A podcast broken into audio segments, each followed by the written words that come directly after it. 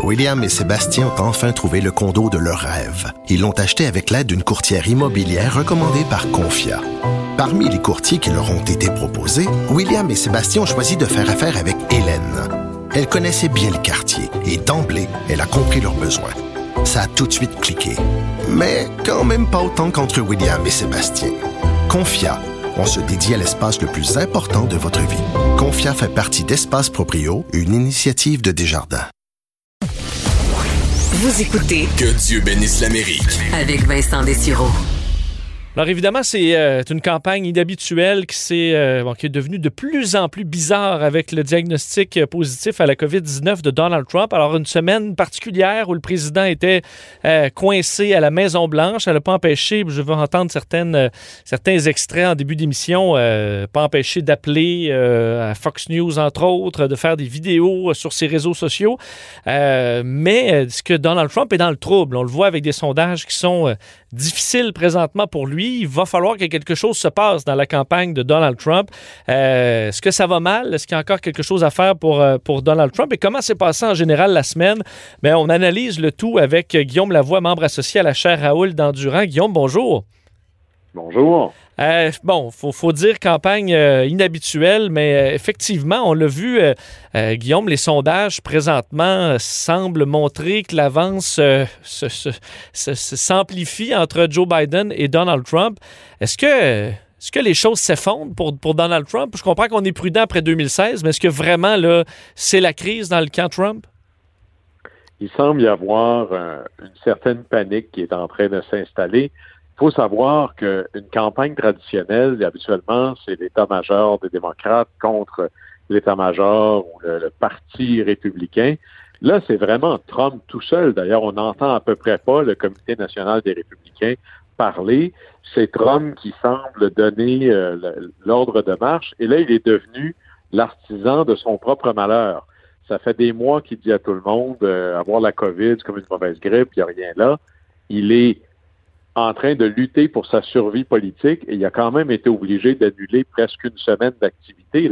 Ça a fait complètement déraper sa campagne, même s'il est à la Maison-Blanche et qu'il continue, bien sûr, d'être président. Il fait pas campagne comme avant qu'il attrape le virus. Et de plus en plus, ce qu'on voit, il était déjà très clair que, comme Hillary Clinton d'ailleurs, M. Biden allait gagner le vote populaire. Mais l'élection fonctionne pas exactement comme ça. Mais même dans les États clés, c'est-à-dire ceux qui pourraient permettre à M. Trump de l'emporter à l'arraché, en Pennsylvanie, par exemple, en Floride, au Wisconsin, en Arizona, ça glisse de plus en plus. À chaque jour, le soutien de M. Trump semble diminuer un peu plus. Et là, ce qu'on voit, c'est un, un Donald Trump qui essaie, à coup de déclarations intempestives, de tweets, de théories bizarroïdes sur le refus d'aller débattre, de, changer la nature de la campagne. Mais ju- justement, euh, Guillaume Lavoie, j'ai l'impression, parce que vous dites à, juste titre que normalement, c'est les grands partis là, qui s'affrontent, il va y avoir toutes sortes de stratégies, tout va être euh, réglé au quart de tour, mais en général, on va s'asseoir on va dire, bon, là, il faut aller chercher un peu plus de cette talle-là d'Américains qu'on a, a perdu un peu. Euh, alors, on va essayer de cibler un peu comme ça, mais j'ai l'impression que Donald Trump, pour gagner, a besoin d'aller chercher des Américains un petit peu plus, évidemment, euh, hésitants, qu'il craigne son camp dix fois plus qu'ils sont craqués présentement, ça ne, lui donne pas grand-chose. J'ai l'impression que là, il y a beaucoup d'Américains qui sont tannés du cirque, mais tout ce que donne Trump, c'est du cirque. Est-ce que ses, conseillers devraient lui dire, ben là, au contraire, il faut commencer à parler d'économie, avoir l'air un peu plus calme, un peu plus sain d'esprit? Il commence à manquer de temps pour faire ça. Et, le problème de- de- d'une campagne électorale, c'est que c'est pas le meilleur des deux qui gagne, c'est celui qui répond à la question qui intéresse les gens. Et là, la question qui intéresse les gens, c'est le COVID. C'est ça. Alors, plus on parlerait, par exemple, de l'économie ou du plan, euh, le Green New Deal là, des démocrates, qui est un peu écrit par la base radicale du parti, Biden a dû signer en bas de la feuille en changeant deux, trois trucs, ou encore, plus on va parler euh, de la volonté des démocrates de, de fermer certaines sources d'énergie fossile, plus là, c'est intéressant pour M. Trump. Mais il réussit pas à imposer son thème de campagne. Alors, on se retrouve à parler de la gestion de Donald Trump sur le COVID, euh, sa difficulté avec la vérité.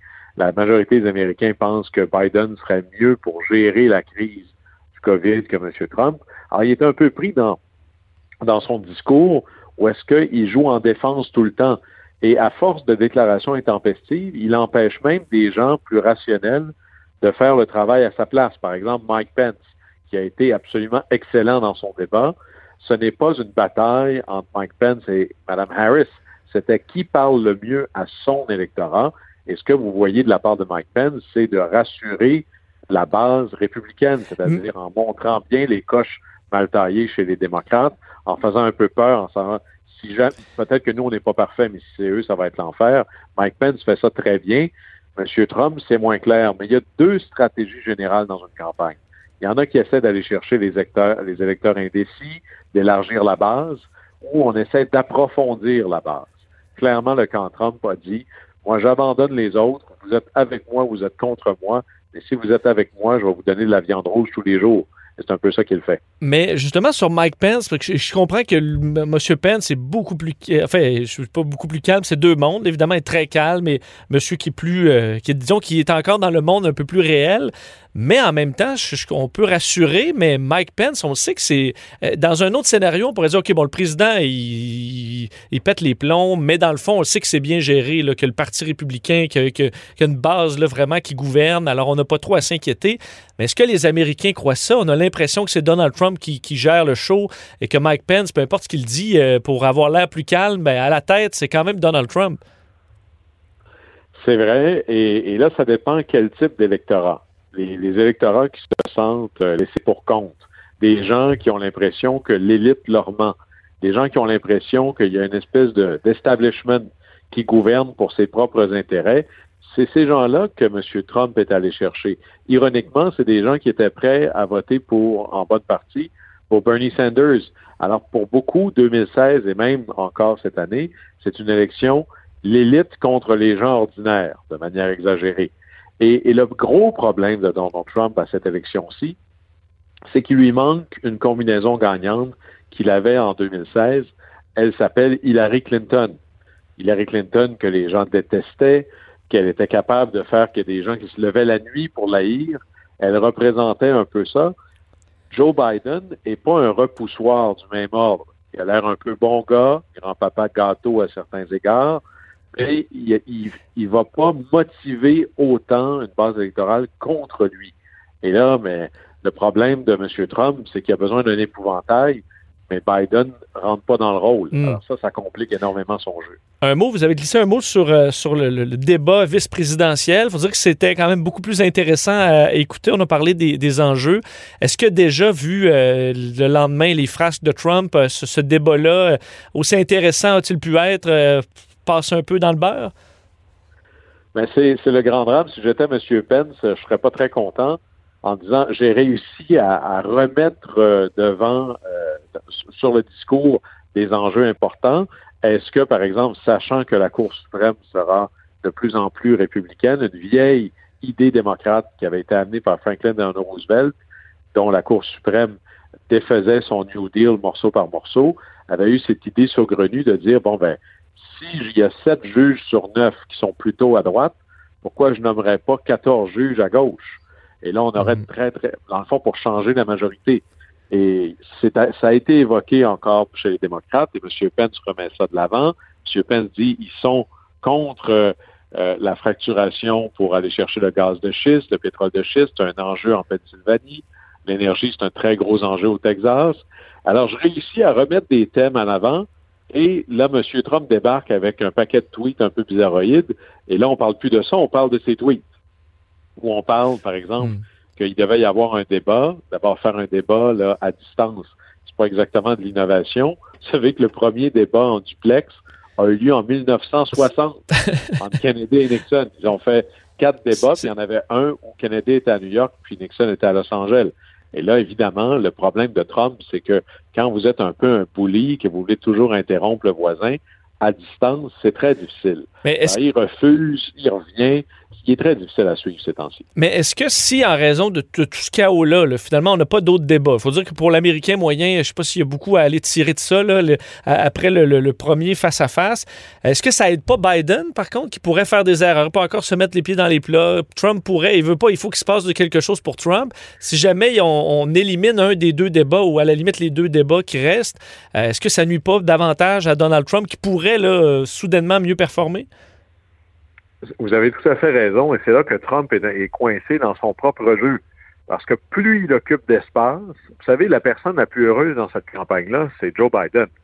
Parce que Joe Biden, d'abord, il a beaucoup vieilli. Euh, il a l'air un peu moins, je dirais, dynamique que M. Trump. C'est un ancien bec, et c'est quand même admirable qu'il mhm. soit où est-ce qu'il est, mais il va hésiter sur certains mots. Des fois, il a l'air moins sûr. Il est prompt à faire des gaffes. La différence entre M. Biden et M. Trump, c'est quand M. Biden dit une gaffe, parce qu'il a déparlé, parce qu'il s'est trompé avec son mot. C'est pas parce qu'il le pense vraiment, contrairement à M. Trump qui va dire des énormités qu'il pense vraiment. Mais évidemment, Lyndon B. Johnson, qui était un président démocrate tout de suite après Kennedy, était un politicien assez habile et il y avait une très belle expression qui disait quand ton, quand ton adversaire est en train de s'enfarger, enlève-toi du chemin. Alors, si vous demandez à Joe Biden quel est son plan de campagne, laissez Trump se dépatouiller avec ses propres problèmes. Et là, Trump, en refusant le débat euh, en virtuel, ou plutôt à travers un truc comme Zoom, en duplex, il veut, lui, avoir deux débats en personne. Ce qu'il veut, c'est forcer Biden en dehors de son sous-sol, comme M. Euh, Trump mhm. aimerait le dire, pour remettre les projecteurs sur M. Biden. Mais à date, il est un peu coincé. Il a tellement été un aimant à attention médiatique que lorsqu'il essaie de retourner l'attention médiatique sur un autre, M. Biden, mais là, ça marche de moins en moins. Euh, un mot sur Kamala Harris pour revenir sur le, ce débat vice-présidentiel. Elle veut pas être moins connue euh, euh, du grand public. On l'avait pas vu débattre. Bien, évidemment, c'est à cet échelon, les débats démocrates. Elle en a fait de nombreux, mais bon, c'est pas tout le monde qui écoute ça nécessairement. C'est un peu plus aride. est-ce qu'elle a, est-ce qu'elle a bien paru la, la, candidate, bon, Harris? Elle a pas mal fait. Euh, C'était pas sa première campagne. Vous savez, un débat vice-présidentiel, c'est rare que ça donne des votes au candidat présidentiel, mais ça peut y en faire perdre, par exemple. Une contre-performance pourrait être problématique. On se souvient de Sarah Palin. John McCain n'avait pas été un héros. Il pouvait pas faire croire à personne que vraiment, là, si John McCain était pour mourir, que c'était ça la meilleure personne pour le remplacer. Alors, ça y a coûté des votes à John McCain. Euh, Kamala Harris n'a pas coûté de vote à Joe Biden ou à l'équipe démocrate. Je suis pas certain qu'elle a si bien fait que ça, que c'est clair que c'est elle la prochaine. Si, si, Biden devait mourir, évidemment, que ce serait elle, mais qu'elle est l'héritière du parti, c'est loin d'être clair. Mais elle a très bien fait. Elle est là pour euh, renforcer la candidature, mais à la fin, les gens votent sur le haut du ticket, c'est-à-dire est-ce que je veux M. Trump ou M. Biden? Et il y a deux élections dans une ici. Ce que M. Biden veut, c'est que ce soit un référendum. Est-ce que vous voulez Trump encore? Oui ou non? Et si c'est ça, ben, l'alternative, c'est juste non Trump.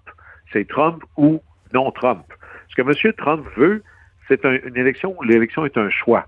Est-ce que vous voulez moi, avec peut-être tous mes défauts, vous avez mieux Biden, qui vient avec des problèmes aussi. Et à date, c'est la stratégie du référendum qui semble mm. s'imposer. Est-ce que quand même, là où je trouvais que Harris avait peut-être gagné certains points, c'est euh, et, Biden le fait aussi, mais on a beaucoup en début de campagne ou pendant l'été essayé de décrire Joe Biden comme un écolo socialiste là, qui était vraiment près de la, gauche radicale de son parti. J'ai l'impression que ça, ça colle un peu moins euh, de, plus. Kamala Harris l'a quand même souvent répété, elle a donné l'analyse de Moody's sur euh, le fait que le plan Biden pourrait créer plus d'emplois. Alors, et, tu savais très bien frapper sur quoi frapper pour essayer d'éviter que Biden ait l'air justement d'un écolo socialiste déconnecté.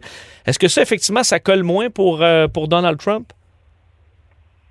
Jusqu'à un certain point, mais euh, là-dessus, les Américains sont, tellement divisés maintenant qu'il y a de moins en moins d'électeurs qui ne savent pas.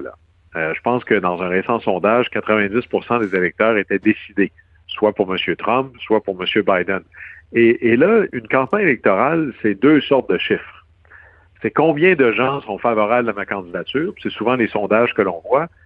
Mais à la fin, dans, chacun des électorats, par exemple, moi, je fais 55% chez les femmes, 62% euh, chez les gens âgés, 75% euh, chez les jeunes, chez les Noirs, chez les Latinos, etc.